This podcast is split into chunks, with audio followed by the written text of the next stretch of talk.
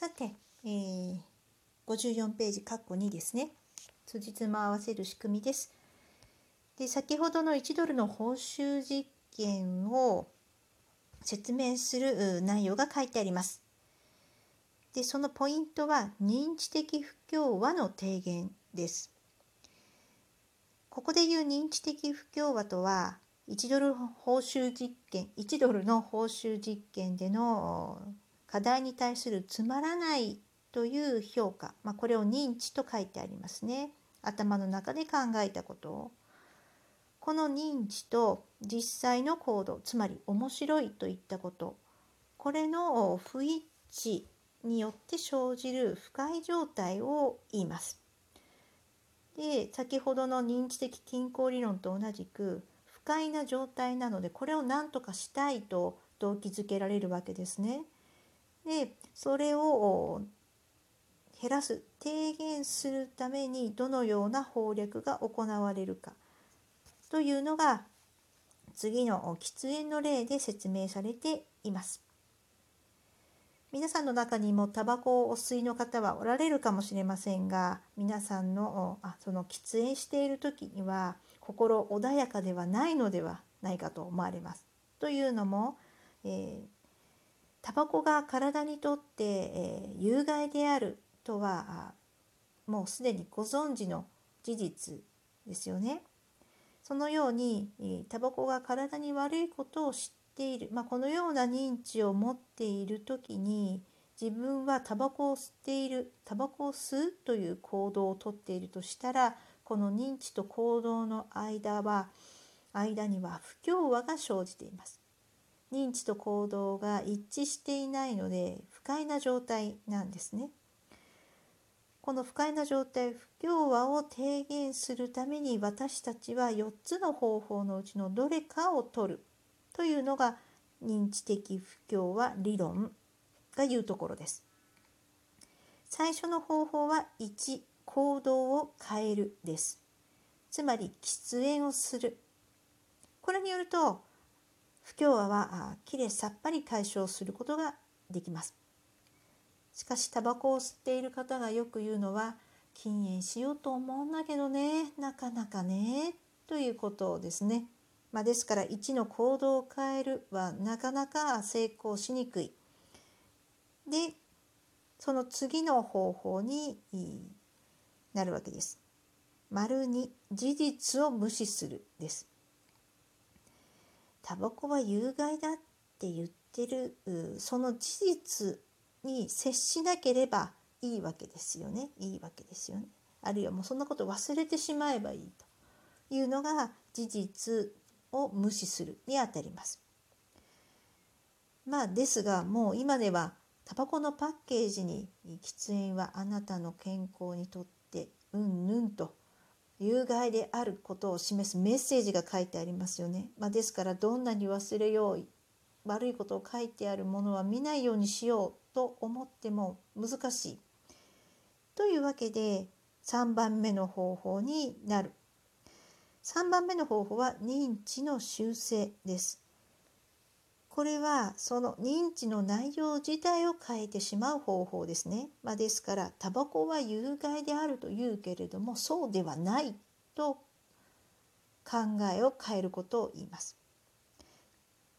タバコを吸うと健康に良くないって言うけれども例えばうちのおじいちゃんはタバコガンガン吸ってたけども大往生したんだよね長生きしたんだよねだからタバコが有害っていうのも人によるんじゃないというようにその有害であることを修正しようとする試みが3です。また4番目の方法として認知の負荷もあります。これはですね、えー、今が持っている有している認知を認めながらも他の条件を付与して不協和を解消しようとするものです。このタバコの例で言いますと、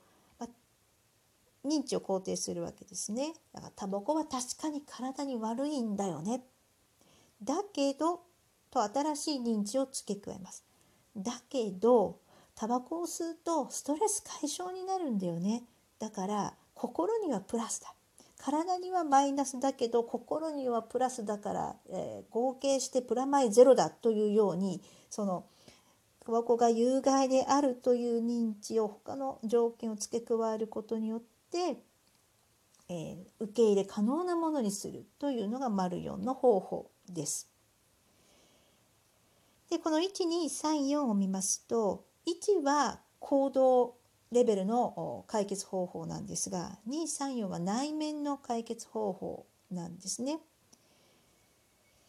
でノート3ページ目に移ります。この出演で説明した仕組みを1ドル実験でも適用してみましょう。1ドル実験ですね。非常につまらない退屈な課題をさせられる。ですからその人の頭の中認知はつまらないなということです。これに対して、えーあの課題面白いよと言ってしまった。これは行動ですね。このように認知と行動の間に不協和が生じている。じゃあこれをどうするか解消する。そのために取りうる方法は4つ。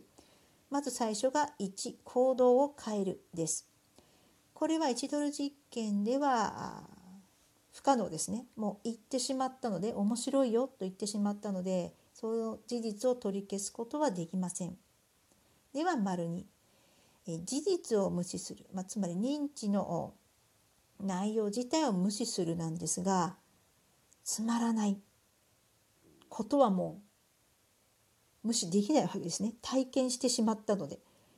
だから2もうまくいかないでは今度丸3認知の修正です。あ、失礼。ちょっと丸3飛ばしますね。丸4から説明します。認知の追加です。新しい条件を付け加えると。で、この新しい条件を付け加えるとして有効なのが20ドルもらったということなんですね。本当はつまらないと思っている課題を面白いと言っちゃった。なんで面白いと言っちゃったのかそれは20ドルもらったからだそんなに高額な報酬をもらったら嘘ついても当然だよねとなるわけです。このようにして不協和を解消することができます。ですが1ドル条件の人は1ドルですね安いわけです。安いので20ドル条件のように報酬をもらったからだと認知の追加によって不協和を解消することができません。ですから丸3の認知の修正を行うんですね。すっごいつまらない課題をした。面白いって言っちゃった。で面白いって嘘をつくほどの報酬をもらったわけでもない。どうするか。あれ？もしかしたらさっきの課題本当に面白かったんじゃないのかな？あそうだそういえばつまらないと思ってたけどああいうとここういうとこ面白かったなというように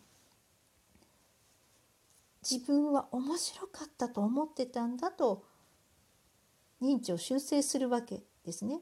まあ、ですから1ドル条件の方が20ドル条件よりも課題を面白いと評価したとなります。でこの1ドル実験、ま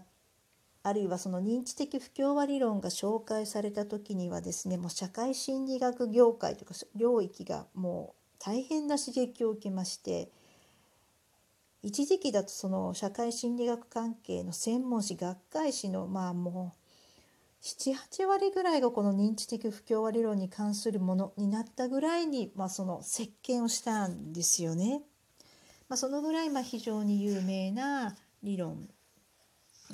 であるのが認知的不協和理論です。